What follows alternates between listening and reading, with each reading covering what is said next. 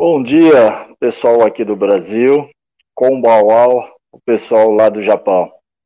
Estamos começando mais um programa na área com Betinho Gol. Vamos ter mais um convidado aí também muito especial, um cara que tem uma história fantástica dentro do futebol, com experiência também internacional, né, com experiência lá no Japão. Tenho certeza que é, todos aí que vão estar participando vão, vão ficar muito felizes e principalmente saborear né, esse bate-papo aqui que nós vamos ter com essa pessoa. E além dessa pessoa, né, tem outros convidados também que fazem parte aí do, é, do nosso programa de hoje, né. É, quero também mandar um abraço ao Milton, da página do Japão aqui. Muito obrigado, Milton, por, por até hoje aqui nós estarmos juntos, né? Já estamos há mais de dois meses aqui, fazendo essas nossas lives aqui. E eu estou muito feliz. Muito obrigado mesmo. Um grande abraço.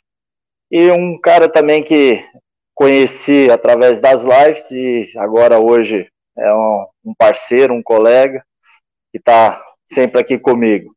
Edivaldo, cara que tem uma história também muito bonita lá no Japão, mais de, de 20 anos, 30 anos, né? E tá aí.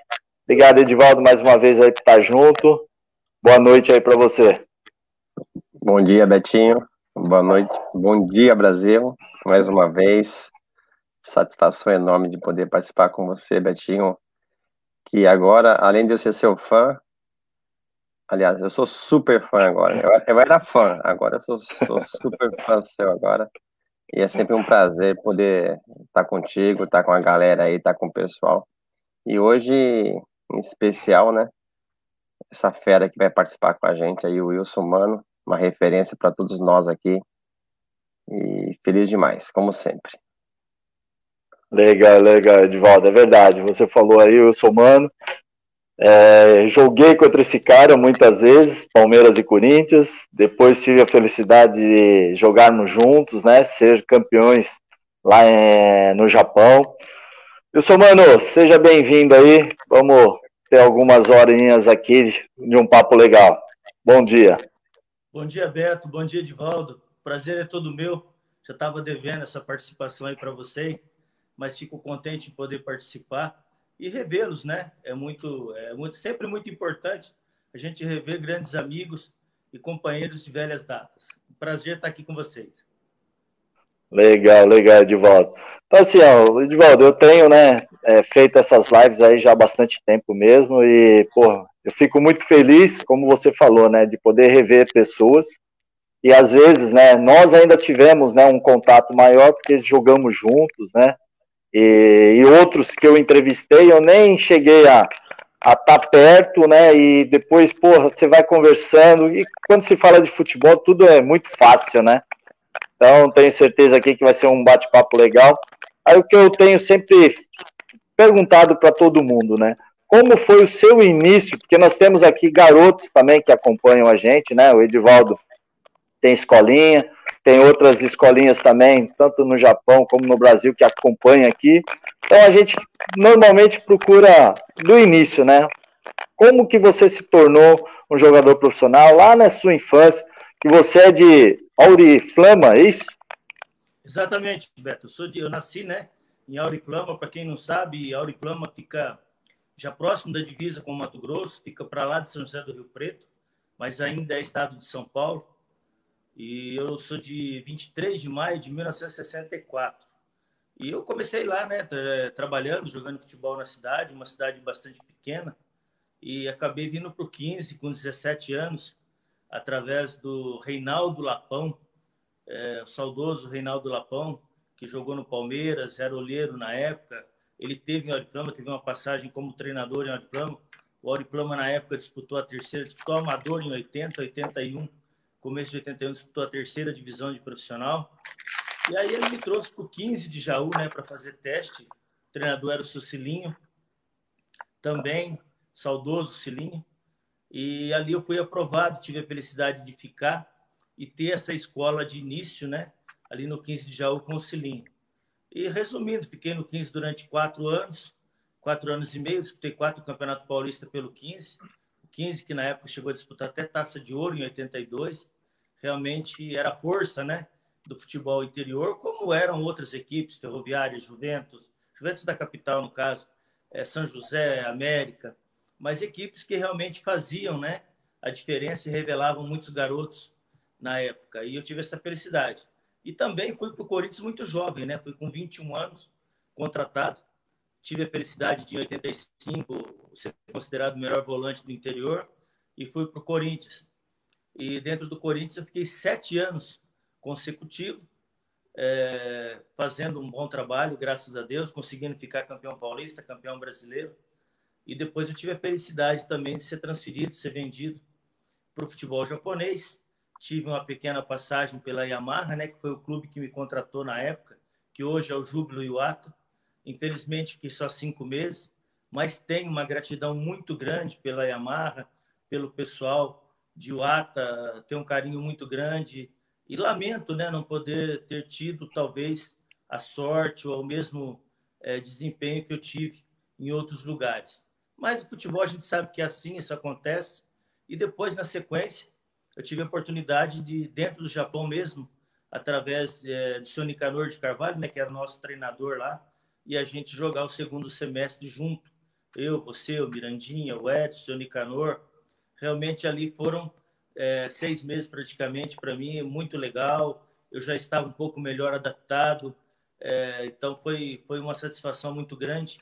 Depois eu voltei, né? O Corinthians acabou querendo de novo meu empréstimo, já que o meu passe pertencia à Yamaha na época, e eu acabei voltando para o Corinthians, ficando mais um ano. E depois era para mim até ter voltado, né, de novo para o Júbilo, né, Júbilo Iwato, mas infelizmente acabou não dando certo. E essa praticamente foi minha carreira. Depois dessa segunda passagem pelo Corinthians em 94, aí eu só passei pelo Bahia, um brasileiro, São Carlense, 15 de Jaú novamente, e acabei encerrando a carreira em Fortaleza no final de 96. Esse é um resumo da minha carreira. É bem resumido, assim, como se foi tudo fácil, né? Você fala de 17 anos, você encerrou com quantos anos? 32. Então, aí, nesse período, né, parece que foi tudo fácil, e a gente sabe que não foi, né? Não, com certeza. Dentro de tudo isso daí, a gente teve muitas passagens, muitas lembranças, muitas dificuldades, muitas glórias, muitas tristezas. O futebol proporciona isso, né? Mas o legal é que quando você tem mais alegria do que tristeza dentro do futebol, é sinal de que você realmente foi bem sucedido naquilo que você fez, naquela profissão que você abraçou. Tá, aí dentro dessas histórias aí que, que você tem, aí me fala uma aí, é, estava no 15 de Jaú, vai jogar contra o Palmeiras lá no Parque Antártica, meio que você acho que mais dois jogadores tinham, o Palmeiras tinha intenção de levar, né? Mas conta aí o que, que acontece nesse jogo. É, era o último jogo né, do Campeonato Paulista de 1985 e o 15 já não caía mais, estava no meio da tabela e o Palmeiras é, era o jogo lá em São Paulo, né, no Parque Antártico contra o Palmeiras. Mas o Palmeiras também tinha uma classificação remota é, para se classificar, uma condição remota de se classificar. Por quê? Porque o Corinthians jogava pela manhã em Ribeirão Preto, contra o comercial. Só que o que aconteceu? Aconteceu o que pouca gente esperava. O Corinthians acabou perdendo para o comercial em Ribeirão, e aí o Palmeiras passou a ter chance clara. Era apenas vencer o 15 de Jaú dentro do Parque Antártico.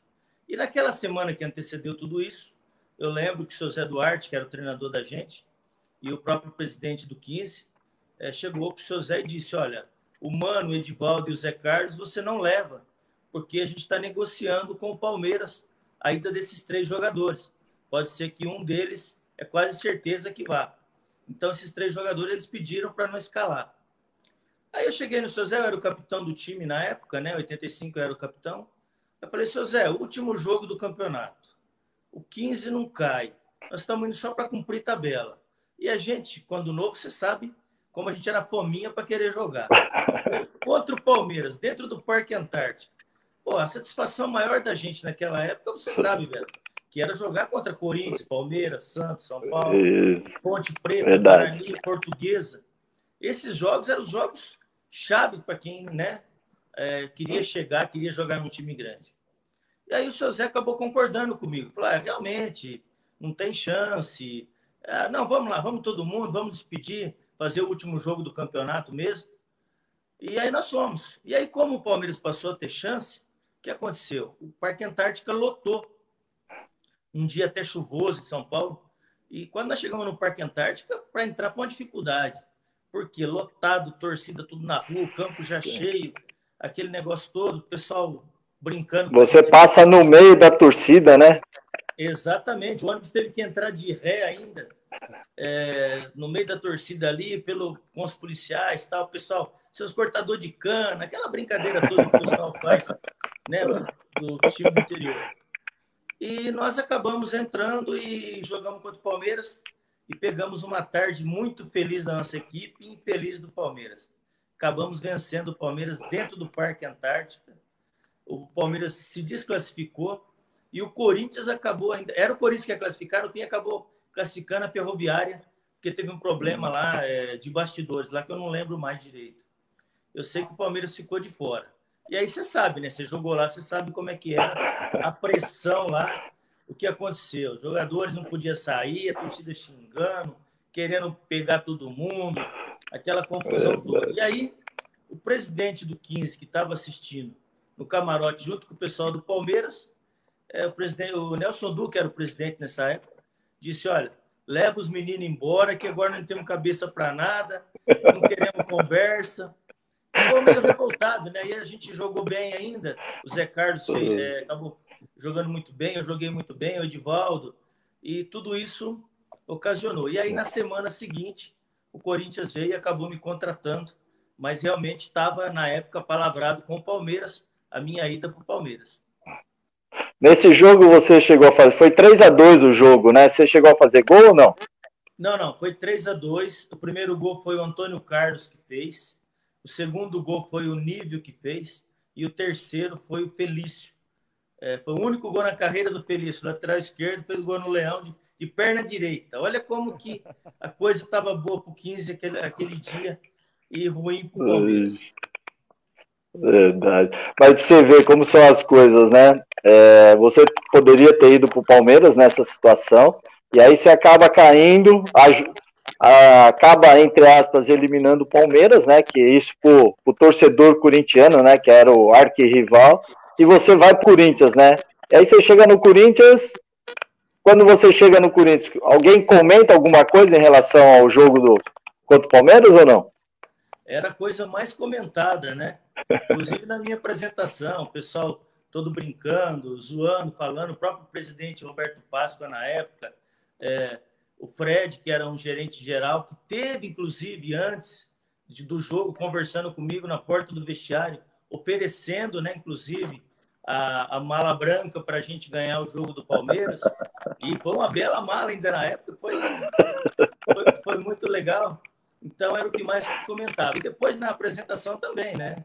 Torcedor, aquilo para o torcedor, como se diz, é, foi uma vitória, né? Foi praticamente é, ganhar o título eliminar o Palmeiras de, da disputa do título, até porque o Palmeiras já estava, acho que há 14, 15 anos, sem ganhar um título paulista também. Né?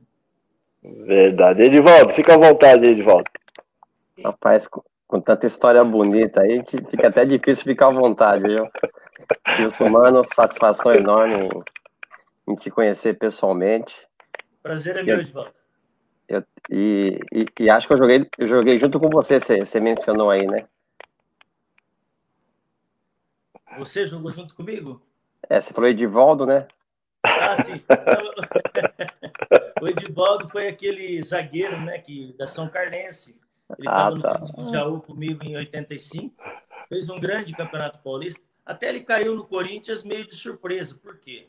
Porque eu fui contratado, aí eu estava acertando o contrato, tudo, estava em São Paulo fazendo exame médico, e o presidente me chamou na sala, depois de dois dias que eu estava em São Paulo e eles estavam contratando o Júlio César do Guarani.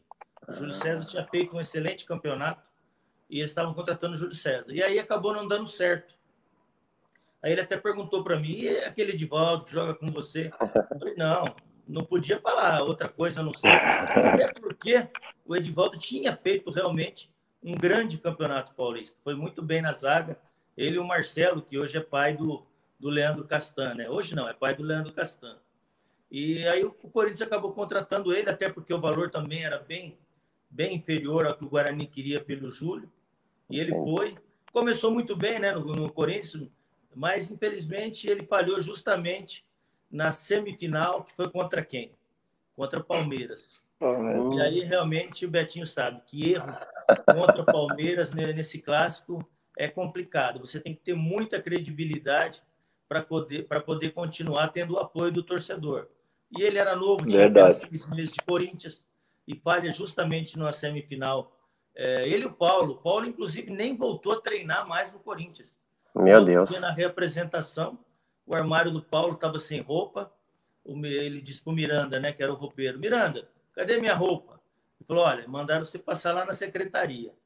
Você vê como é que é o absurdo que era a rivalidade entre Corinthians e Palmeiras. Você tem contato com o Edivaldo ainda? Tenho, a gente, ele mora aqui em São Carlos, é, a gente troca sempre mensagem pelo Zap, de vez em quando a gente costuma fazer alguns jogos aqui por perto do Master do 15 e a gente acaba se encontrando é, esporadicamente. Fala que eu mandei um abraço para ele. Com certeza, falo sim. Betinho, vou falar, falar só mais uma coisa. O... Fica à vontade. Tá bom. Uma das coisas que na época chamou a atenção do Wilson, mano, eu não sei se eu tô enganado, era o cabelo comprido dele. É isso mesmo, né? Exatamente, aquele estilo chitãozinho chororó. No Japão, não tem, o japonês normalmente não usa cabelo comprido, sabe, Betinho? E quando o Wilson é. Mano chegou, não tinha como não, não saber que era ele, que era brasileiro. Foi muito engraçado na, na, na época, né? Você sabe que aconteceu uma, uma passagem, quando eu acabei de chegar na, na Yamaha, que depois transformou o Júbilo Iwata, é, é, logo no começo da temporada, nós fomos fazer uma, uma pré-temporada, uma viagem pela Europa. Nós ficamos 40 dias viajando pela Europa. E aí passamos pela Itália, França, Rússia lá. E quando estava na França, a gente estava treinando na França. Um dia eu saí com o intérprete, o Chiro, né, que era um intérprete, e eu tinha aquele cabelão comprido, tal, pá. E eu não sei o que, que deu em mim, cara. Falei pro Chiro, vou cortar o cabelo curtinho. Chiro, mas você vai cortar o cabelo? Tava só eu e ele, rapaz, passeando é, em Paris lá, andando nas galerias lá. Falei, ah, vou cortar o cabelo. E entrei lá no lugar e não cortei o cabelo curtinho. Rapaz, quando eu cheguei de volta na concentração, você precisa de ver, o Chiro me chamou no quarto e falou, mano do céu, treinadores, diretores, caras ficaram tudo.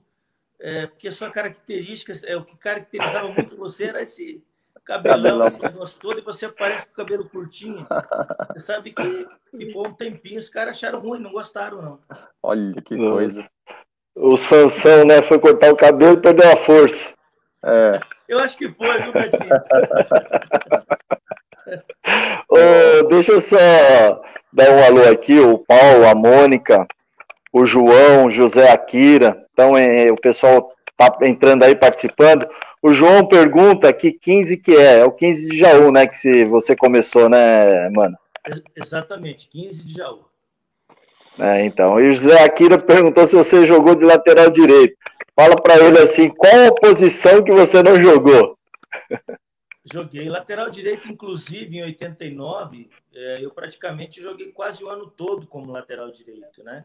Inclusive, é, tive bem próximo até, fui considerado o melhor lateral direito do estado de São Paulo em 89, e no brasileiro eu briguei pela taça de ouro até as últimas rodadas.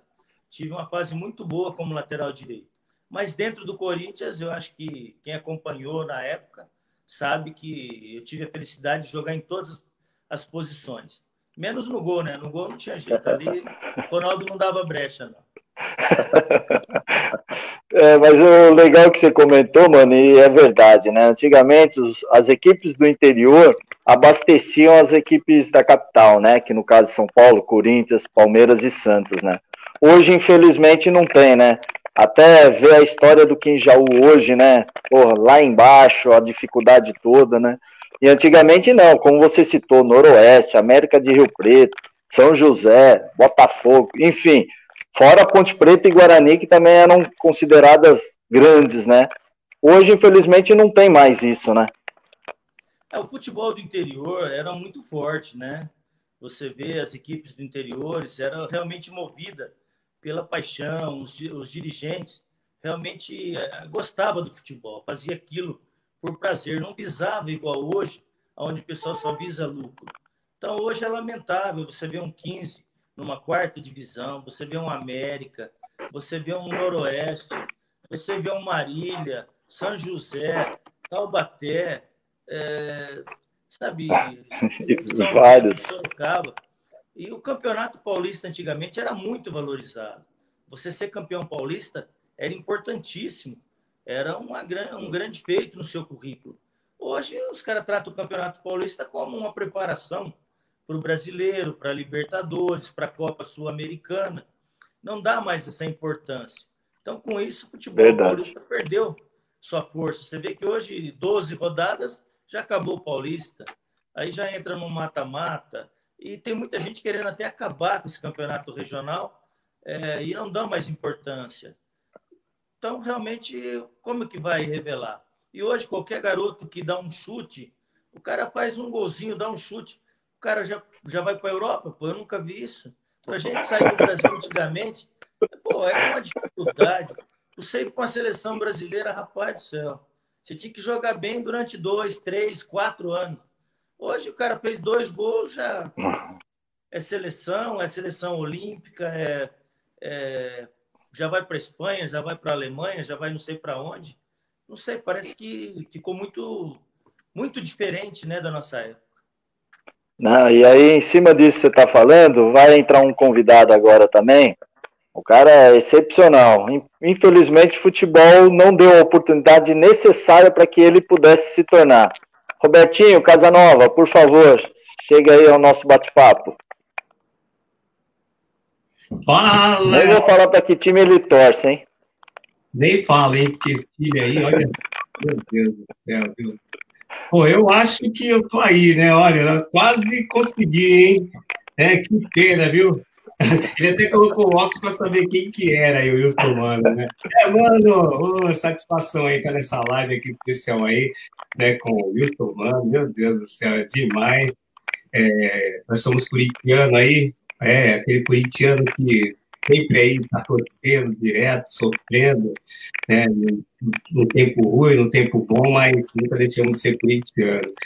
Né, e Cara, e eu tô aqui hoje aqui até sem fala aí, ó, meu. Eu só consigo cantar, porque jogar bola mais, a gente nem joga mais. A gente só joga aqui, mas joga cinco minutos já tem que ter ambulância, já, tudo para levar a gente para casa. Né? E tá também com nosso amigo aí, né? Edivaldo também, e com certeza, né? Betinho! Betinho, satisfação, Roberto Casanova. Ô, mano, o Robertinho, ele, ele tem é. Então, ele tentou a sorte também como, como jogador, né? E hoje ele é um cantor, né? Tem uma história bonita é, lá no Japão, principalmente, que ele está há muitos anos lá. Mas fala um pouco da sua história aí, Robertinho, a sua fase jogador de futebol. Bom, como, como todo jogador aí, né? Quer dizer, que a gente começa, a gente sempre começa naquele campinho, sabe, do lado de casa, você sai da escola e vai pro campinho, você vai lá e tira a roupa, né, e coloca só aquele shortinho mesmo, aquela coisa que vem até lá em cima, né, e vai pro campinho, né, aquele campão que você começa, chuta para lá, chuta para cá, dá as topadas, arranca, né, aquelas tamponas do dedão, porque você joga descalço, né? Então eu comecei assim, nos paralelepípedos, na, nos campinhos, né, no, no, asfalto, então era, era muito legal. E a gente tentou tudo, né? Eu tentei, eu joguei no, no Juventus, na, na Javari, eu joguei no Nacional, né, da Água Branca, é, fiz uma peneira no Corinthians, mas não, não deu certo. Aí fui para o São Paulo, joguei lá no Centro Técnico de São Paulo com o, doutor, é, o professor Celso, fiquei um tempão lá no professor Celso lá. Aí de terça-feira a gente ia para o coletivo jogar bola lá com os profissionais.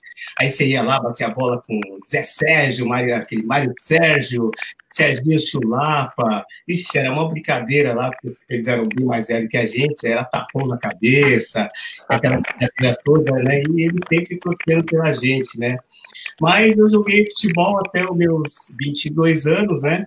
E, e eu também tive uma, é, eu tive uma, uma proposta também, né? Do, lá em Campinas, né? para jogar no Guarani, de Campinas, só que era na, na, na, época do Mirim, infantil, né? Eu tive uma proposta, só que minha mãe pegou e falou assim: olha, filho, você tem que terminar os estudos, né? Porque sem estudos você não vai ser nada, né? Agora, se fosse para você jogar futebol aqui, né, e você estudar ao mesmo tempo, mas eu falei, mano, acho que lá a gente pode estudar também, né? Mas como a gente tinha, a gente era da favela, né? A gente não sabia nada, né? não tinha uma experiência, então eu acabei optando né, de ficar em casa mesmo, sabe, jogando nos campinhos, né? Então foi aí que eu toquei no campinho mesmo, futebol de salão, eu comecei a jogar futebol de salão, joguei no, no Pão de Açúcar, joguei no Yanai, é, e outros times de, de, futsal também, que era muito forte, era uma coisa muito rápida, né? Treinei muito tempo na escolinha da aclimação, acho que o Wilson Mano deve ter conhecido a escolinha da aclimação, que era o professor Ronaldo, que era o diretor, né, na época. É, treinei com o Edmundo, né, professor Edmundo, professor Cecílio, Edmundo virou até hábito, né, do, de mundo, nossa, era demais. E eu parei mesmo, parei aos 22 anos, né, porque eu tive problema de saúde, tudo, aí tive que parar. E esqueci o futebol e fui para dança e para música. eu que gravo. É mas, beleza, mas como corintiano, tem algum jogo aí que você lembra do Mano? Olha, acho que 1989 né? A gente conhecia mesmo, era mano do cabelinho, sabe, assim, né? Chororó mesmo, né, que a gente falava, né? É gol, Roró! Né? A gente né, gritava em casa lá, né? Mas tinha bastante coisa, viu, cara? Assim que a gente, na época, assim, torcia muito. E uma, eu assisti bem pouco futebol, né? Porque a gente tentava para estádio, essas coisas também, mas só que não dava, né? Se eu falar a verdade para você, eu nunca usei uma camisa do Corinthians no Brasil. De medo de apanhar, você entendeu? Né? Porque você ia para os jogos assim, era uma, era uma loucura. Então você tinha que ir, ou você ia de branco, né? Ou você ia de branco, ou você colocava uma calça preta ou uma camisa preta e ia, você entendeu? E aí você ficava lá no estádio, lá. É verdade. E mesmo assim, uma vez, nossa, cara, a gente foi cercado assim, ó, pela torcida do Palmeiras. Eu só não apoiei porque eu falei, não, não, eu sou visitante, né? Nem aqui, mas eu tava na minha casa ali, ó. Que isso. Essa é a minha historinha aí do futebol. Mas, mas graças a Deus eu tô bem, né? Não deu certo no futebol, mas a gente está, né, tentando outros, né, é, outros obstáculos aí, né, outras coisas boas aí para nossa vida aí, né? Não, legal, legal. Ô, mano, vamos falar um pouco aí de, de, Corinthians, né? Que você tem uma história muito bonita dentro do Corinthians, né? Aquilo que você falou, né? O futebol te dá coisas boas, né? Vitórias, dá algumas tristezas, mas dentro do Corinthians você foi muito mais feliz do que do que essa parte ruim, né? É lógico que teve algumas fases que aí a Gaviões, né? O bicho pegava também, né? Com certeza, né? Dentro do Corinthians é o seguinte, dificilmente você tem meio termo, né? O Corinthians ou você está no céu ou você está no inferno. Ali é complicado. Então eu tive um momento muito bom quando eu cheguei em 86, fazendo um excelente campeonato paulista. É, depois o brasileiro também, tivemos uma boa campanha. Aí veio 87. 87 nós tivemos aquela fase horrível, né? No Campeonato Paulista. No começo, no primeiro turno, eu acabei até saindo do time com a chegada do seu Chico Formiga. Então, ali nós passamos um momento turbulento. Mas, para felicidade nossa, nós conseguimos reverter tudo isso no segundo turno. Por quê? Porque naquela época o Campeonato Paulista se disputava em turno e retorno. Eram 19 jogos no turno, mas 19 no outro. Então, deu tempo Verdade. dessa recuperação. E no segundo turno, nós acabamos terminando o segundo turno e classificando, inclusive, entre os quatro. Depois fomos vice-campeão paulista, perdendo a final para o São Paulo. Depois, em 88, tivemos um campeonato muito bom. Aí eu já, passei, já voltei novamente a jogar. Já 87 no Brasileiro também já voltei como titular também. E também fizemos um bom campeonato, um campeão paulista. Então, isso aí já vai, você vai ganhando credibilidade. 89 tive um excelente ano, jogando como lateral, muito bem. E 90 veio aquele título, né? Que acabou consagrando a gente é, colocando a gente dentro da história do clube por ter ganho o primeiro brasileiro, né, do Corinthians. Corinthians que até então, é, como dizia o Ari Toledo, né, o Corinthians era igual testículo, né, no Campeonato Brasileiro. Participava sempre, mas não entrava nunca, né. E com essa, com essa vitória, com essa, com essa conquista, aí realmente a gente conseguiu estabilizar, conseguiu ter uma hegemonia dentro do clube. E aí, para mim, foi muito bom e eu acabei ficando ali e tendo sucesso durante sete anos consecutivos. Depois, mais um ano, quando eu voltei do Japão também, em 94 também, defendendo a camisa do Corinthians. É, teve, inclusive nesse ano de 90, né? Porque se dá muito o crédito ao Neto, né? Porque o Neto, da onde chutava, ele fazia gol, né? Mas o time de vocês era um time muito aguerrido, né? Muito companheiro, né? É, assim, todo mundo carregava a carroça para o Neto finalizar. Era você, Tupanzinho, Márcio, né? E aí a felicidade. O primeiro jogo da final contra o São Paulo, você faz um gol, né? Exato. E o Tupanzinho faz o gol do, no segundo jogo, né? Os dois caras que corriam taticamente, né? Jogava realmente pelo time, né? Eu acho que foi até um presente de Deus ali, né? Para, como se diz, coroar o trabalho que a gente fazia, que era um trabalho, como você disse bem, né? nosso time era um time é, de qualidades individual é, boa, não era excelente, mas era um time que tinha uma vontade, uma pegada. O Flávio Trevisan, com a sua chegada e do Nelsinho, conseguiu colocar um, um, um sistema de jogo bem definido. O Flavinho conseguiu colocar o time numa condição física muito boa. Então a gente tinha realmente uma equipe de muita pegada, uma equipe de muita vontade e tinha o Neto que estava naquele momento de, de alto astral dele, né? Como você disse, ele batia escanteio, ele fazia gol, ele batia falta, ele fazia gol.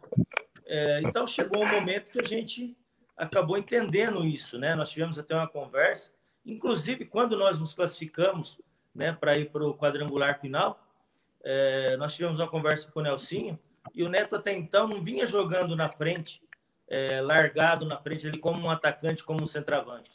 Mas a gente sentiu, né, a necessidade de trazer um jogador a mais para marcar e nós pedimos para o Nelsinho trazer o Tupã, porque senão o nosso meio campo sempre ficava com um homem a menos. E acabou dando certo, Sim. né? Ficou solto na frente, é, arrancava, fazia gol, era largo, a bola sobrava para ele, você sabe muito bem disso. Então, Verdade. eu acho que acabou unindo tudo isso. Uma equipe trabalhadora, uma equipe pegadora para caramba, e com a sorte de ter um jogador também que decidiu. Na verdade. Deixa eu colocar, uh, Edivaldo, deixa eu colocar na resenha, aí agora um garoto, né, de 11 anos, que é o Cauê. Então, assim, a gente tá falando, né, de, de coletivo, né, o caso aí do Corinthians, né. O Cauê também, não sei se é corintiano, né. Será que Todo poderoso o... o Cauê... Boa noite. boa noite, Cauê. Boa noite, Dói. É, obrigado aí pela presença de vocês. Vocês estão acompanhando aí a resenha. Fica à vontade aí, o Wilson Mano, né? O Cauê ainda é novinho, né? Não tem como, mas o pai com certeza vivenciou o Mano no Corinthians, né? Ah, vivenciei sim, mas o, o Cauê também participou bastante também, já tem. Já tem. Foi muito na Arena Corinthians, fomos muito no, no, no nos jogos do é, Corinthians. Bastante. Coringão, né, Cauê? E, o Mano, e aí, Cauê? Aí, que... Prazer falar com o Mano, ídolo da Fiel. Edivaldo, meu parceiro, boa noite. Betinho também, prazer falar com você. E o Robertinho aí, prazer. Boa noite aí Beleza. Que isso, e aí, Cauê, o que, que você me fala aí de futebol? Ah, sei bastante, né? Sobre Corinthians. Mas e você? Você gosta de futebol? Você, é, você tem igual o Mano falou lá atrás a história dele, né? Robertinho também falou que jogava no campo de rua, no asfalto, machucava o dedão. Eu, mano, Robertinho, não sei o Edivaldo, o Edivaldo também. Todo mundo já deve ter tirado uma lasquinha do debaixo do pé, viu? Saiu bastante sangue do. É, gosto bastante de futebol, faço aula no UFC, COA.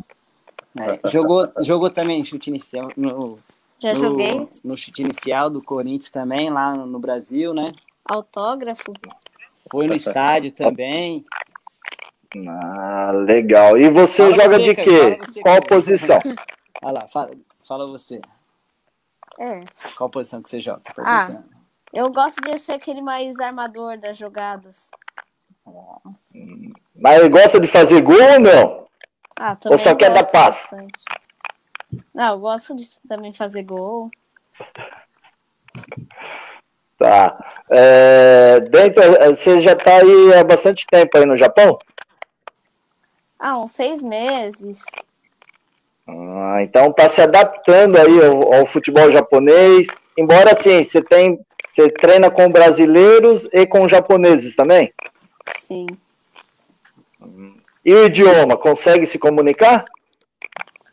Ah, não. Tô aprendendo ainda um pouco. De japonês. Falar bom né? dia, boa noite, né? Essas coisas. Sim. Robertinho, Legal. As Oi, bases. fala, Edivaldo. é, Ah, rapidinho. É, o, conheci o Dói, é, acho que uns 25 anos atrás.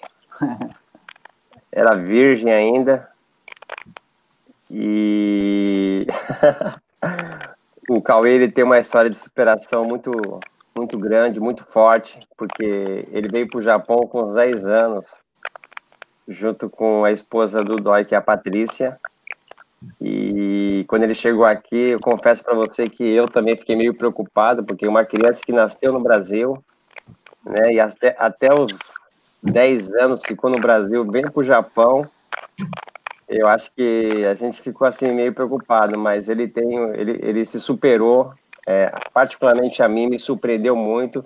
Hoje ele estuda numa escola japonesa, é, venceu as barreiras, venceu os obstáculos, é ambidestro, né? E tem uma história muito bonita e a gente chega a usar às vezes a vida dele como referência para outros meninos aqui, porque às vezes os meninos nascem, crescem aqui e fica reclamando da vida, mas não é porque ele está na minha frente não, mas o Cauê tem uma história de superação muito grande. Né, Então, Tem essa- muito ainda pela frente ainda para esperar, né? Mas a história é muito bonita. É, eu cheguei Ô, no Edi- Japão com dificuldades, né? De falar. Isso. Hoje você tá feliz aí, Cauê? Tô, tô bastante aqui. Dá pra ver o seu semblante mesmo, a sua alegria. E, pô, fico feliz aí, o que o Edivaldo acabou de falar, então mostra realmente a, a maneira de você ser, né? Parece você um cara muito leve, é, fácil de se lidar, né? Teu pai tá aí. Quanto tempo você tá aí no Japão, Dói? Então, eu, eu morei no Japão até os 30 anos. Aí voltei, retornei para o Brasil, fiquei 10 anos e voltei agora, ano passado, com 40, fiz 41 agora. Então, fiquei esses 10 anos da idade dele. Ele foi feito aqui, mas nasceu no Brasil. Fomos grávidos para o Brasil. Legal, legal. Aí tentamos, E- tentamos a vida no Brasil e nesses 10 anos aí né, retornamos agora. Hum, legal. Assim, você também teve uma passagem uma história com o Edivaldo, não tem? Foi, foi sim. É, que na verdade, quem não começou aqui com o Edivaldo? Quem- é, é- é difícil você achar alguém que nunca jogou no, no, no BFC. É difícil. Tá. Então, é, comecei lá atrás, eu vim com 18 anos, para falar a verdade, não tentei futebol, não tentei, que era do interior também. É, eu, eu sempre fui de estatura baixa, então não, não, não dei continuidade nesse sonho. Mas quando, quando eu cheguei no Japão, aí conheci o Edivaldo, conheci a quadra, comecei a treinar. Aí fui jogando times do, do, do próprio BFC, fui jogando times, depois fui chamado para jogar em time de Tóquio, metropolitano, liga de, de- regional. Aí comecei a dar aula numa escolinha também lá em Tóquio, mas mudei para Tóquio, fiquei quatro anos lá.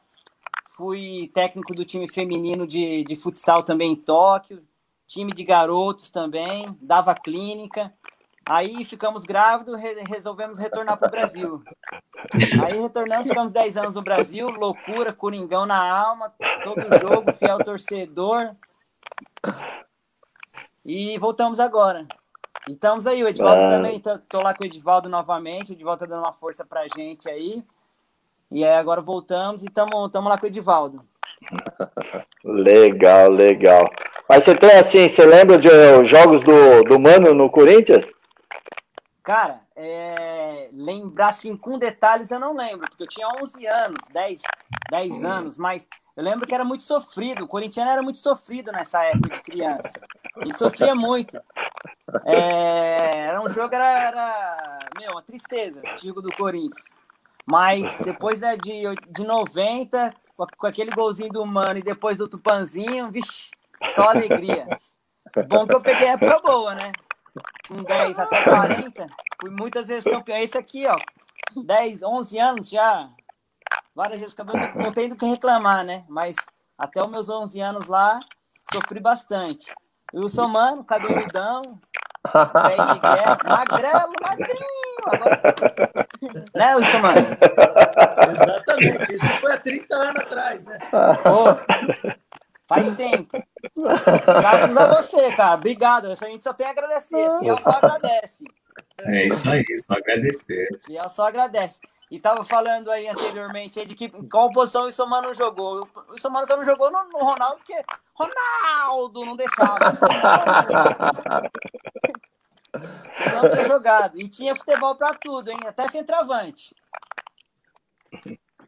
Aí, mano, em cima disso daí, né? É, que ele tá falando, né?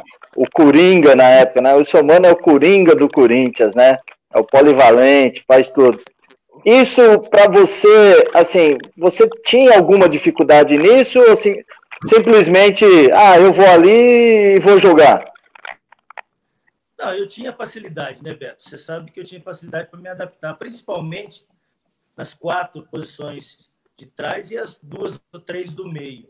Quando eu jogava com a sete ou quando eu joguei com a onze, então é claro, não era como ponta esquerda, como ponta direita, de partir para cima do lateral, quando eu joguei com a 9, eu não era aquele centroavante fixo. Eu jogava fazendo um homem de meio campo, voltando a fazer um quarto homem, tanto pelos lados como pelo meio. Agora, quando jogava de lateral, zagueiro, é, meio campo, aí sim eu procurava jogar realmente e jogava, né? Dentro da característica da posição. Então, eu diria que a, de, as três pra, de, do meio campo e as quatro de trás, eu conseguia fazer bem dentro do posicionamento que deveria ser. Agora, as três da frente já era fazendo uma função diferenciada, não jogando especificamente e agindo dentro da posição como jogador nato da posição. E outra situação, né? Você era destro, né? Mas também a perna esquerda não era tão cega, né?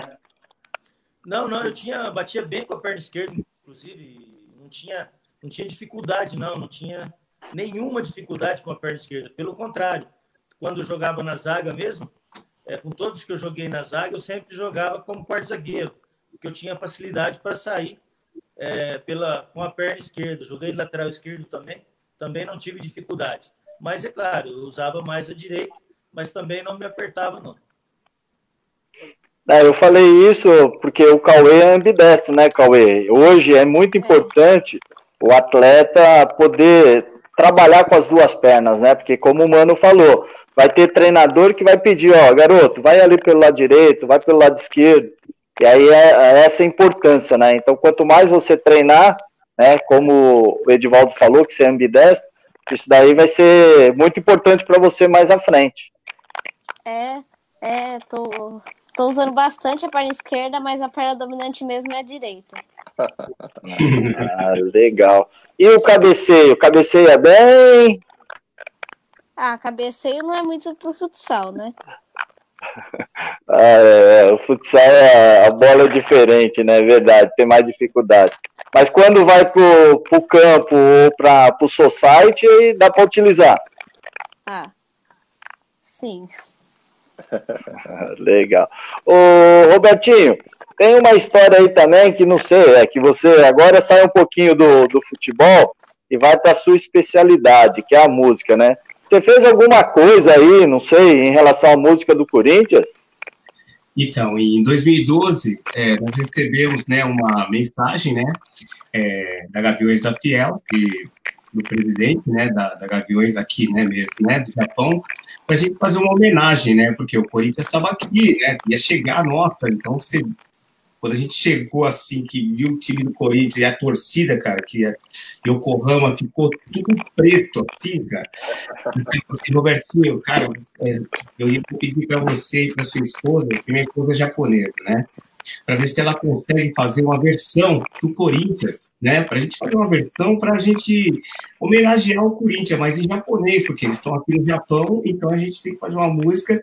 Aí minha esposa pegou é, o, o China, né, na época, né? O China também fazia parte do Gaviões da Fiel. Ele mandou mais ou menos né, uma música, só que assim, a gente não podia copiar esse mesmo arranjo. A minha esposa veio aqui mesmo, aqui em casa, aqui, ela fez um arranjo, um arranjo bem, bem assim legal mesmo, sabe? Bem embalada. E decidimos uma música chamada Banzai Corinthians, né? Por isso que hoje você pode ver que tudo que é lugar, os caras, Banzai Corinthians, vai Corinthians, entendeu? E esse Banzai pegou, e nós pegamos e fizemos uma versão do Banzai Corinthians e colocamos, cara. Então isso daí explodiu e o Corinthians acabou sendo campeão aqui no Japão, e essa música tocou e tocou em tudo que é lugar, até a gente recebeu até um, assim, um e-mail, né, que o Roberto Dávila ia processar a gente, porque a gente teve muitas visualizações, né, no YouTube e tal, e ele mandou e-mail querendo, mas aí a gente mandou um e-mail de volta falando assim, daqui é um presente é, para o meu time do coração, entendeu? E eu não estou ganhando dinheiro com isso. Né? Isso daí foi um pedido da Gaviões do Fiel, né, aqui no Japão, da diretoria daqui, para a gente fazer essa homenagem para o Corinthians. Eu fui campeão. Aí até, até, citamos, né? Então você vai ter que, cara, você vai ter que processar tudo, todo mundo, todos os torcedores, porque todos eles estão cantando. Então nós fizemos a versão Banzai Corinthians. Né? E, e você pode dar uma palhinha dela aí não? É, eu não lembro muito bem, mas vai lá, é mais ou menos. Sai, Corinthians, campeões e campeões, Toai watashi no kokoro no naka ni, Banzai Corinthians lugar le corto de watashi tachi kokoro no kokori. Quer dizer, tá errado o kokori aí, tá essa coisa. Que a música, que a música fez um sucesso. O Sheik tentou cantar, Ana Maria Braga, todo aquele pessoal do Brasil, foi até lá na Gaviões, lá na Escola de Samba da Gaviões lá, né, para o pessoal cantar, mas o pessoal não conseguiu cantar a música em japonês. Mas foi muito legal. Muito legal que o Corinthians foi campeão, nós fizemos uma festa, a música tocou e a gente ficou muito contente com isso, porque a gente fez uma música que, nossa, que marcou para mim, para minha esposa também, porque toda a minha família hoje é corintiana também, minha esposa, ela é japonesa, né? Ela fala, eu sou corintiana, entendeu?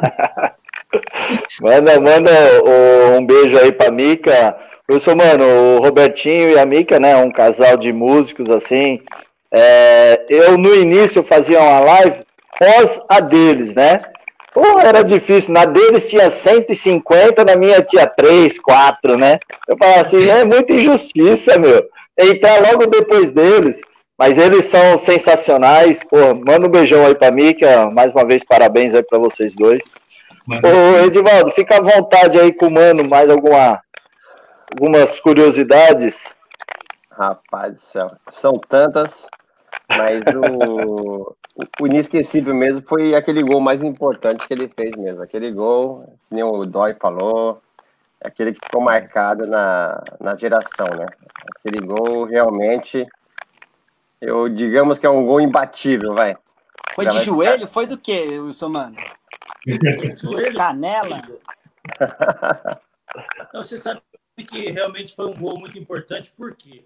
Porque nós entramos né, naquele Campeonato Brasileiro na fase semifinal é, em, em, desvantagem em todos os jogos. Então a gente teve que sempre ganhar os jogos dentro de casa para inverter é, essa vantagem do adversário para poder chegar à final.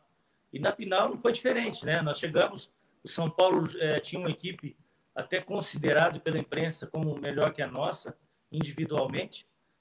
mas o nosso coletivo eu achava que era mais forte que o do São Paulo. E, e nós jogávamos, eles jogavam por dois resultados iguais, né? Então, se terminasse os dois jogos 0 a 0 a vantagem era do São Paulo.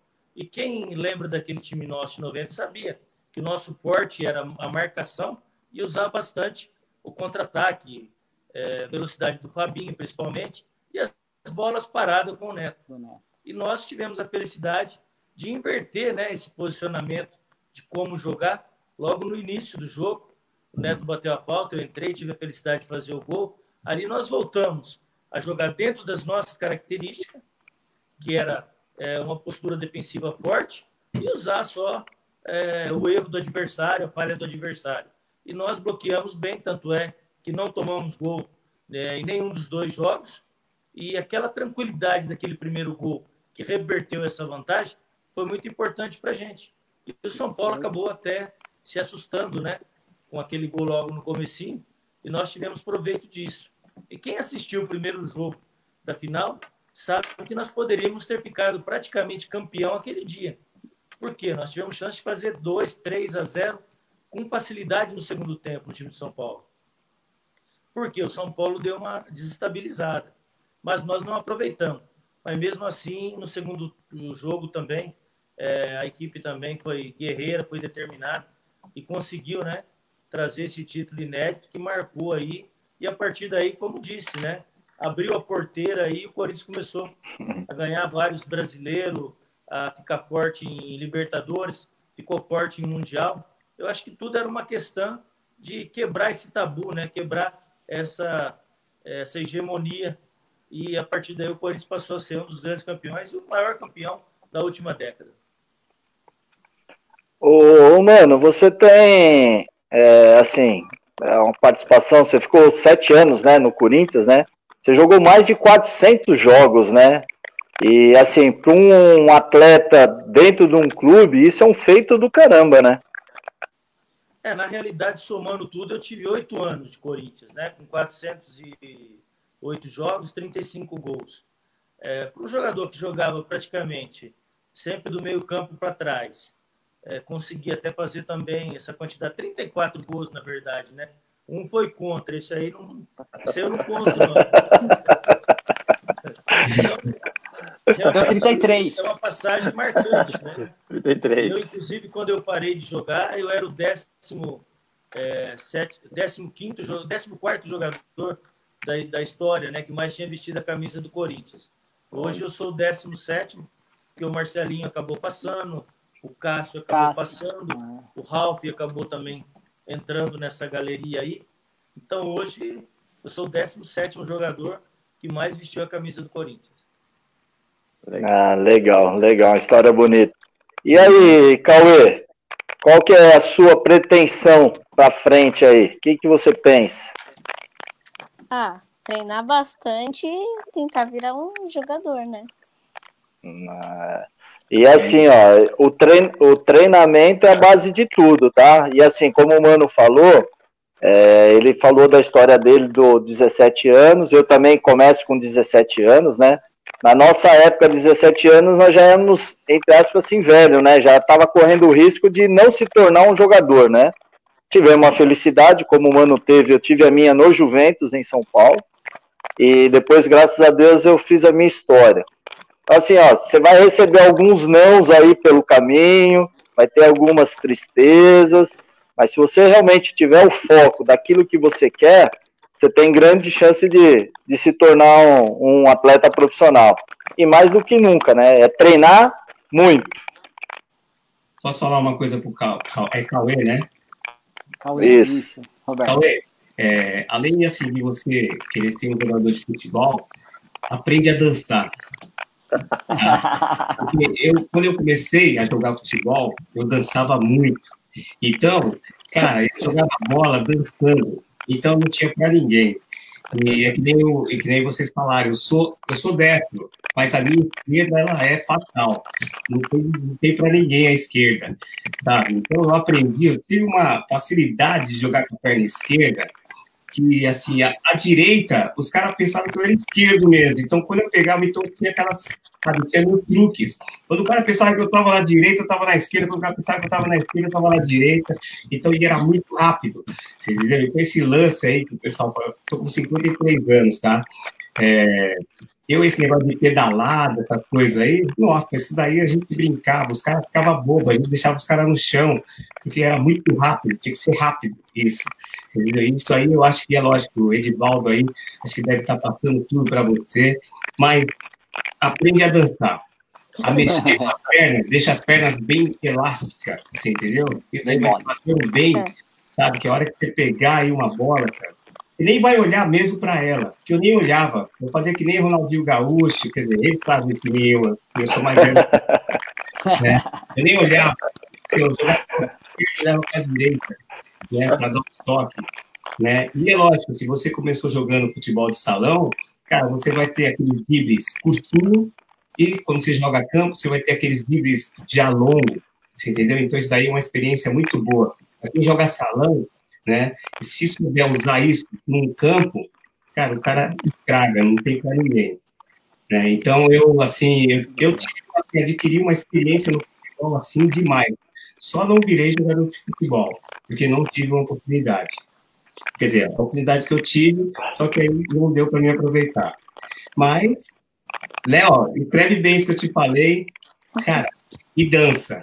Você dançando, é. já é, ó, você vai ver, meu Deus do céu, cara, o cara não sabe. É, dançar não é um dos meus fortes, né? Não, mas isso é novo, isso é novo, isso é Mas, ó, como o Robertinho falou, você é novo, meu. Tem muita coisa ainda para se desenvolver em você. E isso, isso que ele falou é uma coisa importante mesmo. Você estando leve dentro de campo, né, o seu drible vai sair muito mais natural, né? Verdade. E bem mais rápido. É. Vai ser muito ágil mesmo. Que o que vai é, aí, né? é a agilidade das pernas e daqui, ó. Você entendeu? É porque assim, fazer assim, o cara, o cara vai.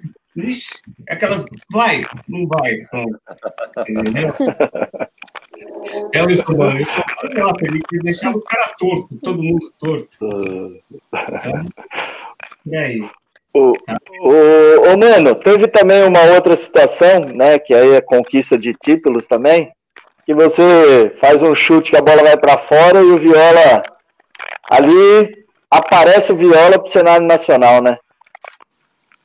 É, ali foi a final de 88, né? Na final de 88, contra o Guarani também. O Guarani também tinha um excelente time, Paulo Isidoro, Ivair, Neto, João Paulo, é, Sérgio Neri, Wagner Bacharel, que você deve ter jogado junto com o Wagner também, não lembro, não sei se você chegou a jogar. É, realmente era uma excelente equipe. O Corinthians também tinha um bom time, né? O Corinthians sempre teve time guerreiro, sempre teve um bom time. E principalmente é, aquilo dentro daquilo que o torcedor exige, né? Que é aquele time guerreiro. E nós empatamos dentro do Morumbi o primeiro jogo, um a um. O Viola, na época, fazia parte das categorias de base, jogava no aspirante. E ele só acabou participando é, no segundo tempo do jogo, né, do primeiro jogo em São Paulo. E depois o Jair acabou apostando nele é, no segundo jogo, colocou ele para entrar jogando. Pouca gente se lembra, mas o titular em 88 e o artilheiro do Corinthians em 88 foi o Edmar. O Edmar, que era o centroavante. Só que o Edmar, nessa fase, ele tinha ido para a seleção brasileira e logo em seguida ele foi vendido para um time da Itália. Se eu não me engano, acho que o Pescara da Itália. Então ele não participou dessa fase. Inclusive eu joguei uma boa parte dos jogos, né, na, na nessas quartas de final e semifinal com a camisa número 9, mas eu jogava no meio. Quem jogava mais avançado era o Everton, que tinha uma característica mais ofensiva. E no segundo jogo, não. No segundo jogo, o Jair fez a opção de colocar um atacante, um centroavante nato, e acabou colocando o Viola. E o Viola, por felicidade, eu acabei pegando mal na bola. O Marcelo roubou uma bola ali na entrada da grande área, tocou para mim. Eu acabei com aquela vontade de arrebentar o gol, mas pegou mal na bola, né? A bola saiu meio mascada, mas até nisso foi bom, porque encontrou o Viola no meio do caminho e o Viola com de carrinho acabou fazendo gol, se consagrando, né? Aparecendo para o cenário E entrou né, no coração do corintiano, que é fazer o boi ganhar o título. Não, sem dúvida, sem dúvida. Ah, uma situação, mano, você parou de jogar, você é, é, trabalhou como treinador? Eu trabalhei quase 10 anos né, como treinador, só que eu fiquei aqui, 15 de Jaú, Ferroviária, Francana, Anapolina de Goiás, fiquei rodando para esse interior. Mas aí, infelizmente, eu tive que interromper essa carreira, porque meu pai acabou tendo um problema de saúde e eu tinha uns postos de combustível e ele tomava conta para mim. E eu não, não tinha com quem deixar, quem, quem administrar. E eu acabei tendo que parar para ajudá-lo, né? A tomar conta e até para é, ajudá-lo no seu tratamento. E depois, infelizmente, depois de dois anos, quase três anos, ele veio a falecer. Aí eu tive que tomar frente dos negócios e fiz a opção em dar continuidade a esses negócios e acabei parando com o futebol. Assim, em relação a isso, né? Hoje também eu estou trabalhando como treinador. É, você trabalhou com muitos treinadores, né? Quando você assume como treinador, você leva alguma coisa de alguns treinadores que trabalharam com você? Com certeza, né? Eu acho que a gente teve aí vários tipos de escola, né, Beto?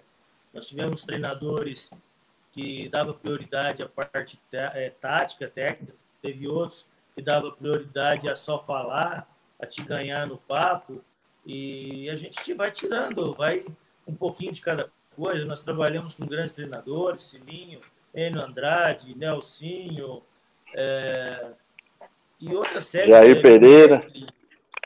Jair Pereira. E mais o treinador que eu mais tirei coisa, assim, que eu é, tive, assim, eu acho mais uma identificação com a maneira de trabalhar, foi a do seu Cilinho, né? O seu Cilinho realmente, para mim, ele tinha uma visão privilegiada. Ele via à frente de todo mundo. E então a gente procura tirar um pouco de cada treinador. Dele, eu acho que eu tirei a maioria das coisas do trabalho dele. Agora, ele tinha um temperamento difícil, né? Um temperamento que não se encaixava, né? Com a maioria dos atletas. Por quê? Porque ele era realmente um treinador mandatário. Tinha que ser de acordo com o que ele quisesse, mesmo se estivesse errado, mas tinha que fazer aquilo que ele queria que fizesse. Mas eu acho que nós aprendemos bastante, sim, e sempre levando um pouquinho de cada um, a gente consegue passar para essa garotada, apesar, né, Beto, que você está trabalhando agora, você sabe, está bem diferente da nossa época. Hoje parece que o comprometimento desses garotos não é mais a mesma coisa, né? Hoje eles não vê a hora de acabar o trabalho para correr, tomar banho e pegar o celular. Enquanto que a gente ficava fazendo finalização, batendo falta, cabeceio, aprimorando perna esquerda, aprimorando impulsão, eu acho que isso perdeu muito, né? A, a identidade, a identificação do garoto. Pelo menos até 8, 10 anos atrás que eu estava trabalhando aí como treinador, eu sentia essa dificuldade. Você passa um trabalho individual para cada atleta dentro das suas dificuldades, após o trabalho coletivo, e ele faz poucas vezes. Ele faz uma vez, faz duas, depois ele já não faz mais. Ele não dá prosseguimento aí é, e procurar tirar né, aquilo que você está passando para ele. Por quê? Porque eu acho que a preocupação dele é correr, ver as mensagens que tem, o que nego postou, o que está acontecendo nas redes sociais, e esquece que o mais importante para ele é ali dentro de campo. Ah, isso, é, você tocou num ponto excepcional, né? É, eu até falo assim, em questão do profissionalismo, né? A gente buscava é, aprimorarmos, né? Nós, pós-jogo, pós-treino, nós, quando não estava fazendo atividade, a gente estava sentados, falando sobre o jogo que ia acontecer, ou o jogo que acabou de acontecer, né? Havia sempre essa comunicação. Hoje, Cauê, é, o que o Mano falou é essencial. Né? É, você tem que se preocupar com aquilo que você precisa para você. Redes sociais, ela é excelente, tanto é que ela é excelente que nós estamos aqui conversando. Se não fosse a rede social, nós não estaríamos tendo essa condição de ouvir o, o depoimento do Mano, ouvir a história do Robertinho, né, do, do Edivaldo, da própria mim. Então a rede social ela é muito boa, só que tem o lado ruim dela. que te tira vontade de fazer as coisas, te, que te prende em coisas pequenas, né? Então, esse depoimento do, do Mano, pega aí para sua vida, né? As redes sociais, ela tem os seus pontos. Mas tem o momento dela e o momento que você tem que se dedicar àquilo que você quer, que no caso é o futebol, né? É, normalmente a, tá muito de querer mais rede social. Essas é, então. Épocas de hoje. É, então. a, a rede social. dias atuais. A rede social você pode usar sim, né? Pode usar. Usa para você assistir um jogo de futebol, para você tirar uma dúvida, né? Como chutar, é, como fazer aquele drible, né? Mas, assim, é lógico, você precisa. Se você quer também saber alguma coisa da escola, você pode puxar na internet também alguma coisa sobre a escola. É, é o que minhas filhas hoje fazem. E as filhas hoje, elas não jogam game, nada. O negócio dela é saber o lance da escola, ou saber como escrever aquele kanji, né? Então, elas mexem muito com a rede social, vamos fazer isso né? Que nem elas fazem dança, faz piano, né? Faz natação, então elas, se você vê elas para a internet ali no treino, ou é para ver alguma coisa sobre a natação, sobre a dança, né? E sobre busca, ou sobre o colégio mesmo, né? Então a rede social é muito boa. Mas você pode usar para isso, é lógico. O seu pai, é. ele, com certeza, vai falar assim: você tem uma hora para você ir lá e mexer na sua internet, você entendeu? Essa uma hora é sua. Depois você tem que fazer, entendeu? As suas atividades. Né? Então, se você dividir certinho isso, você vai conseguir, sabe, tudo que você quer na sua vida. Só que você tem que ter, né, essa educação com você mesmo. Entendeu? Se você fizer isso, você vai longe, tá? É, tem os lados bons e os lados ruins, né? Então deixa os lados ruins para trás, pega só a parte boa. É, verdade. É que a gente sempre é, passa. Deixa eu... Né? É, isso aí. Pode falar. Desculpa. Não, é que a gente sempre passa, não é porque ele é meu filho, ele também na própria escolinha lá, tudo que é excessivo é ruim, né? Então tem que ter moderação, cabeça no lugar e, e pensar em treinar, né? É. A gente sempre passa.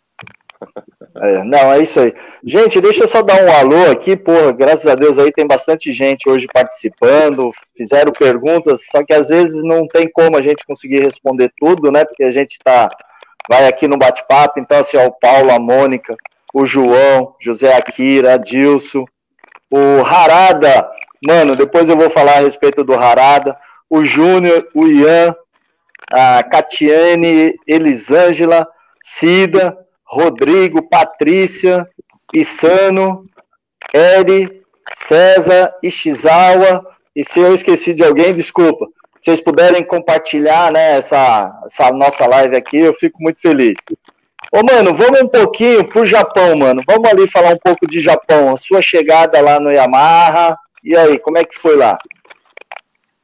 Então, eu cheguei a comentar no começo, né, Beto? Eu senti um prazer muito grande em receber essa confiança e ser contratado, né, na época pela Yamaha, é, fui muito bem recebido, é, tudo praticamente que eu pedi foi atendido, é, mas infelizmente depois quando chegou na hora da prática, realmente a coisa não, não andou muito bem, eu não consegui talvez render aquilo que eu rendia no Corinthians, que eu rendia no futebol brasileiro, senti dificuldade, é, tive um problema com a família, de adaptação. Minha família, é, fui com duas filhas pequenas, você teve a oportunidade de conhecer também.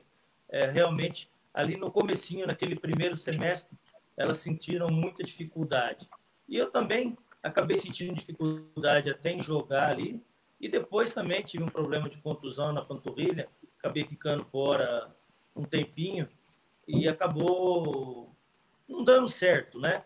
Mas eu tenho um carinho muito grande pela Yamaha, Nagasawa, que era o treinador, foi uma pessoa nota 10 comigo, é, que era auxiliar técnico, Cano, que era o preparador físico, Radimessão, massagista. Então, realmente, eu tenho esse carinho. Mas, infelizmente, eu lamento por não ter, é, não ter podido é, representar bem, né? ou até, é, sei lá, fazer mais pela Yamaha. E logo em seguida também, o senhor Carlos me convidou para ir lá para Fujita. É, eu acabei aceitando essa proposta, a Yamaha também acabou aceitando esse empréstimo né, lá para Fujita, que, que hoje é o Belmar Hiratsuka. E depois lá eu senti mais à vontade, né? tive um ambiente melhor. É até chato a gente falar sobre ambiente, mas na Yamaha eu peguei um, um ambiente de, é, de, de alguns brasileiros que realmente me decepcionaram, deixaram a desejar, talvez pela diferença de nível de, de jogar em de vir de um grande clube e jogar em clubes pequenos da própria pessoa, isso eu acho que dificultou. E na, na Fujita não, né? Na, no Belmar foi totalmente diferente. Você pega jogadores como você, como Mirandinha, como treinador que era o seu Nicanor, treinador de Santos. Então, realmente, ali foi uma adaptação melhor. E ali você pôde perceber que o nosso convívio, morando ali todos perto, tá sempre junto, e treinar junto, ir no shopping junto, as crianças junto. Então, ali eu acho que realmente eu me senti mais à vontade. É uma pena também que depois eu acabei voltando para o Corinthians é, pra, por mais um ano e não fiquei ali pelo menos mais uma ou duas temporadas com vocês ali no Belmar. Ah, é, essa situação, né, mano? É, você teve essa dificuldade. Eu, assim, também eu dei muita sorte, né? O Edson foi uma referência para mim. Eu sempre falo do Edson e sempre vou ser muito grato a ele, porque ele me ajudou demais nessa adaptação. É, aí essa situação de família também é importante, né? Porque se a família não tiver é, legal, você também não consegue render como se deveria, né? Então, esse é um ponto. É, no caso agora, o Cauê, né? Tá chegando aí no Japão, vai ter que se adaptar, né, Cauê? É, tem que se adaptar aqui, saber como falar japonês, né, para saber né, como que se comunicar, é, se comunicar, como que para entender as estratégias também, né? Quando crescer um pouco mais para frente, não, mas é, é, por aí mesmo, tá? Porque as dificuldades elas vão vão vão estar tá sempre aí à sua frente, né? Os obstáculos, mas é você tentar se adaptar o mais rápido possível. Aquilo que o mano estava falando, Paulinho McLaren teve comigo depois, mano, um pouco mais à frente. Infelizmente a filha dele não se adaptou à escola e aí, pô, em casa a coisa não estava legal. Dentro do jogo, né? Às vezes dava certo, às vezes não dava ele teve que voltar no meio do caminho também. Porque isso faz parte, né? Não é todo mundo que vai conseguir essa adaptação. Você, você sai de um país, você vai para uma cultura diferente, e você tem que se adaptar a essa cultura, né? Não é essa cultura se adaptar a nós, né? E às vezes, é, questão de família tem essa dificuldade, né? Exatamente, né? Apesar que na Fujita, pelo menos para jogar, eu me senti bem mais à vontade, né? Com você, com o Edson, com o Miranda e com seu próprio Nicanor. E já estava no segundo semestre, né? Até a parte da alimentação também já era melhor, é, o nosso convívio era melhor, mas eu lamento por isso e gostaria de ter, é, poder ter, é, contribuir mais, né? Com a Yamaha, porque foi um clube que depositou toda uma confiança no meu trabalho. O Nagasawa, que era o treinador na época, é, acompanhou o meu trabalho aqui no Corinthians, ficou no Brasil mais de de dois meses acompanhando os jogos. Então, realmente, ele viu o que eu rendia dentro do Corinthians, o que eu rendi dentro do futebol brasileiro, e lá, infelizmente, eu não pude dar essa resposta à altura do que eu joguei aqui. Mas, como você disse, faz parte, a adaptação, é, de repente faltou um pouco mais de tempo, de paciência, tanto da parte deles como da minha parte, para poder ficar um pouquinho mais, e eu acho que isso acabou atrapalhando. Mas passou e e são águas passadas e a vida segue. E estamos aí. Não, é sem dúvida, porque assim também, né, mano, é, nós é, éramos muito profissionais, né, e o futebol profissional estava começando lá no Japão, né, tanto é que quando eu chego no, na Fujita, um diretor, né, da época lá que me levou, ele falou assim, ó, Betinho, eu quero que você ensine o profissionalismo para os japoneses porque eles não sabem o que é isso, né? Então, teve essa situação, né? A gente esperava mais, né? Achando que, pô, japonês está, né, no, no nível, e não estavam, né? E às vezes a nossa cobrança era um pouco exagerada, talvez. Aí é que você falou um pouquinho mais de paciência de um lado, do outro, poderia seguir melhor, né? É, você sai do Corinthians, você sai do Palmeiras, que tem um estilo de jogo diferente, é, de time grande, tocar essa bola, qualidade individual. Cheguei na Yamaha, um time de segunda divisão. É, com o pessoal, é, infelizmente, era um futebol de muita correria, chutando para frente, é, colocava pouca bola no chão, não era de trabalhar essa bola. Então, tinha vezes que eu ia na defesa buscar a bola, os caras me metiam no ataque. Eu chegava no ataque, eu estava voltando para a defesa. Você pela caramba, parecia tudo ligação direta. Então, e aí o treinador vinha e falava, mano, mas fala para eles, não era característica dele, né? Não tinha. Era complicado. É, o que eu também eu, eu agradeço muito é que também era o Nicanor, né, um treinador brasileiro, então ele queria jogar como no Brasil, né? Então isso para mim facilitou demais, né? Então, mas você, o Miranda, o Edson e o seu Nicanor, eles, traz, eles trouxeram o futebol japonês para um pouco da característica do futebol brasileiro. Eu lembro que o pessoal segurava um pouco mais, apesar de errar em muitos passes, né? Eles erram muitos passes, mas já segurava um pouco mais a bola. E eu cheguei na Yamaha, eu peguei alguns jogadores brasileiros que estavam lá, mas que já estavam adaptados ao sistema deles jogarem, que era justamente Sim. aquela correria e não trabalhar a bola, o toque de bola, como a gente estava acostumado aqui no Brasil. Ah, legal. Edivaldo, fica à vontade aí, quiser falar com o Cauê aí. O que eu deixo é. Ele tem que acreditar no sonho dele. E ele tem uma coisa muito importante, que é o, o apoio do pai e da, e da mãe dele. Isso aí já, já é um passo já para lá na frente ele conseguir os objetivos deles. É, é isso que eu deixo. E a questão de dele ser ambidestro, né? É, eu percebo às vezes também que ele ele procura muito dar o passe, né? Às vezes ele tá no gol assim, ele ele, ele cruza a bola, a gente fala para ele, ó, tem que chutar mais. Ou seja, às vezes ele joga muito com o coração, né? Ele é muito bonzinho. Mas isso aí é uma coisa que não é um defeito, né? É uma qualidade. Tenho certeza que com a ajuda do pai dele aí, com a nossa ajuda também, ele vai atingir os objetivos dele. Treinando e aí, bastante Cauê? aí. É, treinando bastante lá no BFC, né?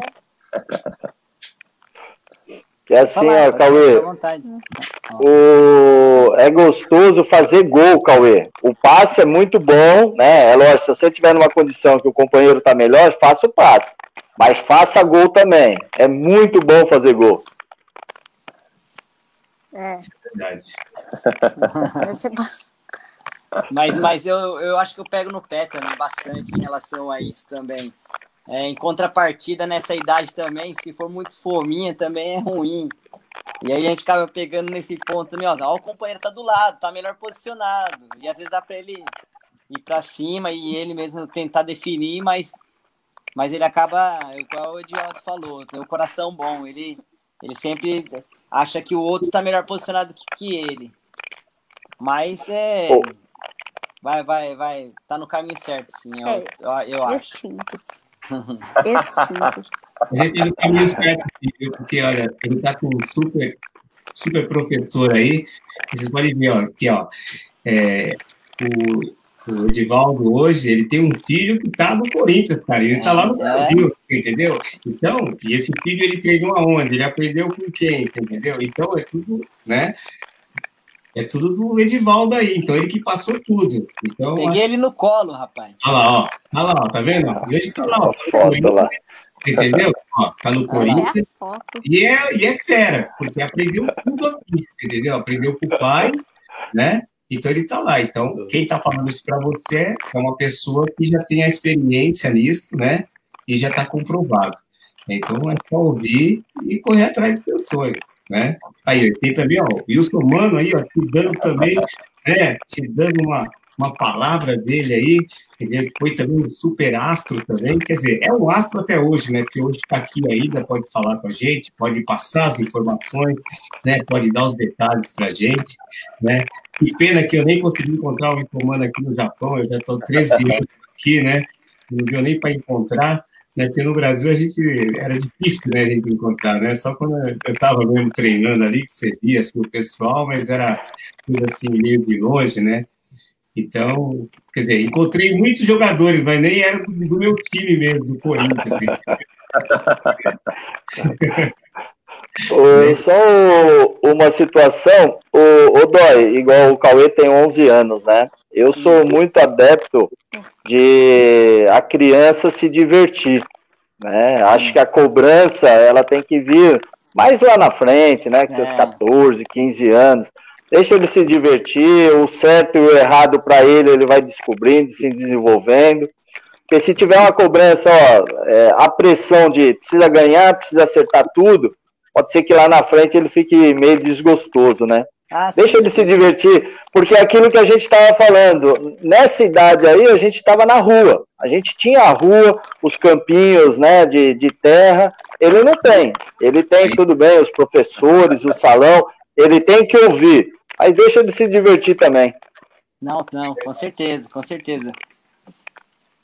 É Só agradece os, os conselhos. Não pegue o, o Mirandinha do lado dele para jogar, né?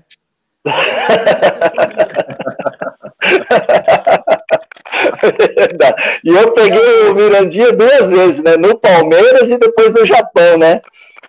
Vamos fazer um dois Mirandinha. Não, comigo é só um. Você toca para mim e vai pro rebote do goleiro, porque eu vou estar no gol. Putz, verdade, Mirandinha mesmo. Tinha que ter três bolas no campo. Uh, ô, gente, uh, vou, vamos pedir aí, as, nós estamos com uma hora e 25 minutos aí, pô, foi uma live legal, é, aí eu quero que começar aí com, com o Edivaldo, vamos descendo aí, Edivaldo, o Robertinho, Cauê, por último, o Mano. Vai aí, Edivaldo. Tá, eu gostaria de agradecer a presença de todos, e eu não, eu não, combinei nada com Casa Nova, tá, gente? A foto tava aqui mesmo. É, era... Então vou pensar que não, não, foi combinado, não. É que ele falou e eu falei, bom, deixa eu agora aproveitar. Tô, tô te devendo fazer a propaganda, hein? É, fazer a propaganda. É, faz parte. E só para finalizar do, do Casa Nova, ele e a esposa dele são referência pra gente aqui na, na comunidade, aqui no Japão. A gente acompanha eles. É, são excelentes cantores, né? Porque está na minha frente, né? Ele sabe disso. E virei fã dele também quando ele deu uma camisa para mim. Ele sabe qual camisa que é, só que a gente não vai poder falar, né, Casanova? Não, pode falar sim, não tem problema não. Eu dei porque era, um, era uma, até uma situação assim que a gente teria é que mostrar essa camisa para o mundo, né?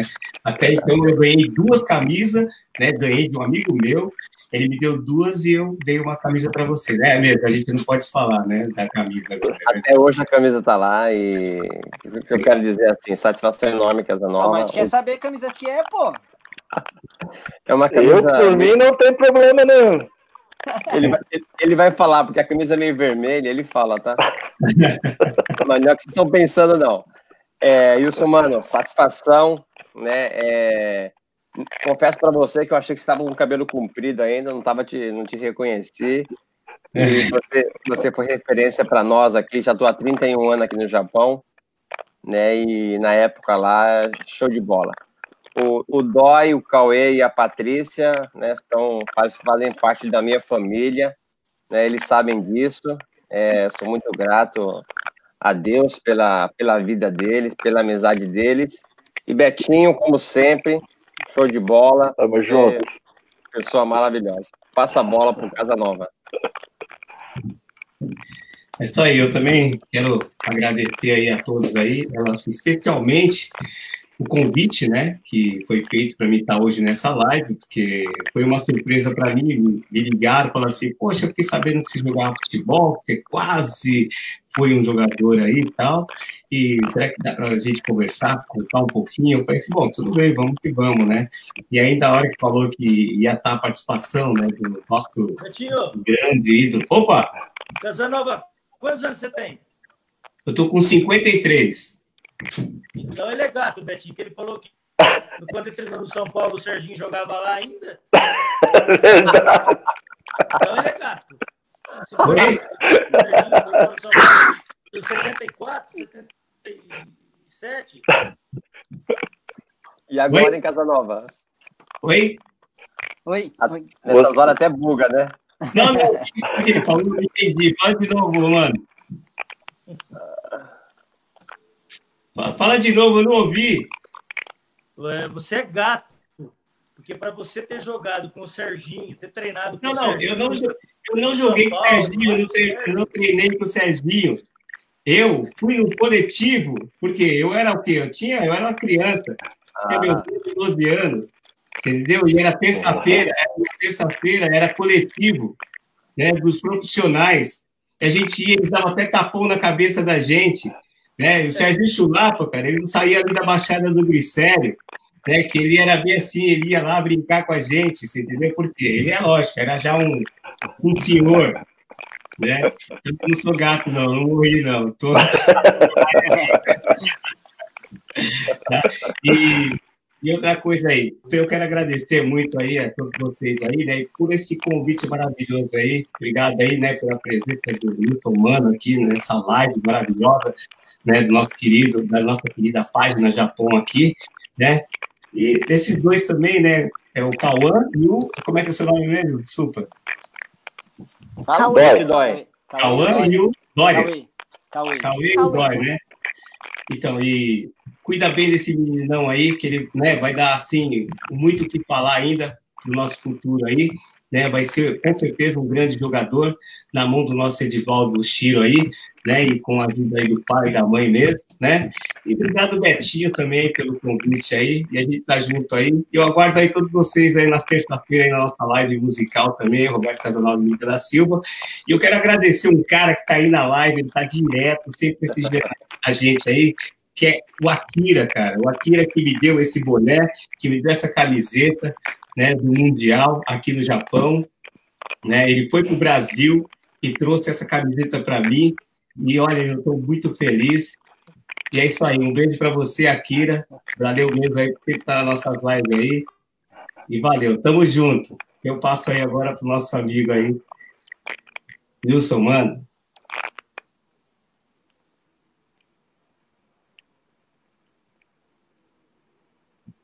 Dá uma travada. Ah, Vai, Oi, vai, vai pra mim. Travou. Travou. É, travou. Deixa, deixa aí o Cauê e o, e o Dói, por favor. Vamos lá, o Mano fica por último. Opa! É, eu vou falar primeiro. Gostaria de agradecer também o convite primeiro do Edivaldo, né? O convite do, do, do Betinho também. Prazer. Eu sempre estou nas lives também, toda segunda estou aí nas lives, é, participando. Aí o- me pegou de surpresa, que na verdade o Ed falou que ia falar, só ele ia participar, eu estava aqui a- a- ajeitando as coisas, deixando, nem fiz a barba, quer dizer, tô corintiano mesmo. Não roubando ninguém. Trolei, trolei. É, aí entrei de última hora aí, prazer enorme, cara, participar, é, ter aí, conhecer o, o Robertinho, o Betinho, pe- pessoalmente que eu digo, é, online, né, ao vivo, e o Wilson Mano também, ídolo da Fiel. É, o Wi- o Wilson Mano também nunca, nunca tivemos a oportunidade de conhecê-lo, mas no, no famoso 6 a 1 contra o São Paulo, a gente estava no estádio, ele também estava lá. O Fiel fez mó, mó, mó aí pra ele lá. Ele lembra desse jogo aí, com certeza esse aqui também não esquece desse jogo. É, somente agradecer mesmo a, a oportunidade, os conselhos. É, os conselhos, né? E estamos aí. Obrigado mesmo. Edivaldo também, Edivaldo, brigadão aí, tamo, Tamo junto. junto. tamo Obrigado a junto. todos aí. E aí, jogador? Qual- Fala aí. É, agora a gente passa pro. Que passa? Você não vai agradecer? agradecer. Não, fa- calma. É, quer passar a bola, pô, quer passar rápido aí. Ué. É, Falei, não falei pra vocês que ele gosta de passar a bola? É. Obrigada aí. Obrigada a todos. Obrigado, Edivaldo, pelo convite, né? Pelo Be- Obrigado, Betinho, também. Obrigado por, por É, Roberto que é, você conheceu conselhos. hoje. Mas vai seguir ele também na- na- É. nas lives dele. E o ídolo lá É, da o Fiel. Wilson Mano. Como que é o nome dele? O Wilson Mano. Que pressão, hein? Meu Deus. É, que ele lembra Beleza, do- do- Cauê. dos, dos mais novos agora, né? Ah, e, e- e deixar o, o- Só dar um, um, um último é, comentário. Ele entrou com, com os jogadores três vezes lá na arena, né, Cauê? É. Então ele já teve a emoção de entrar na arena também. Legal pra caramba. Entrou com o Jô ainda, né? Um dos jogos. Olha. Né, Cauê? Foi também na. Legal, já conhece a arena, já é um passo É. importante para querer estar lá, né? Já, Já foi no foi no treino, CT, no já. CT do Corinthians também. Já, já Pegou autógrafo dos jogadores também. Então ele tá bem familiarizado já. Beleza. Mano, vamos lá? Beleza, Beto? Obrigado aí pela, pelo convite. Foi um prazer estar com toda essa galera aí. E se Deus quiser, numa próxima oportunidade, a gente se cruza novamente. Quando quiser, é só ligar. Será sempre um grande prazer. Valeu, pessoal. Grande abraço a todos. Fiquem com Deus e até a próxima. Mano, muito, muito obrigado mesmo aí pela sua por você aceitar o convite, né? Para mim foi uma satisfação tremenda poder estar falando com você depois de tantos anos, né? Tanto tempo aí que a gente não se via. Edivaldo, já tô, a gente tá mais tempo aí se falando.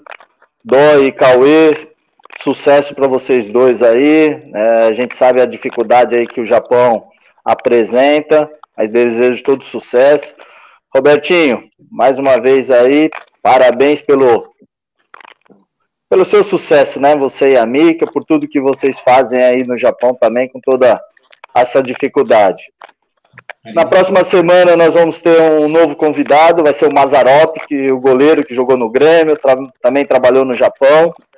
Então desejo a todos uma semana abençoada. Tomem cuidado, a pandemia não passou, né? Então nós temos que tomar os cuidados. Se for sair, saia de máscara distanciamento social, higienização. Então, isso é importante para que a gente é, não venha contrair esse vírus, né, e não corremos os riscos. Então, desejo mais uma vez uma semana abençoada a todos. Fiquem com Deus.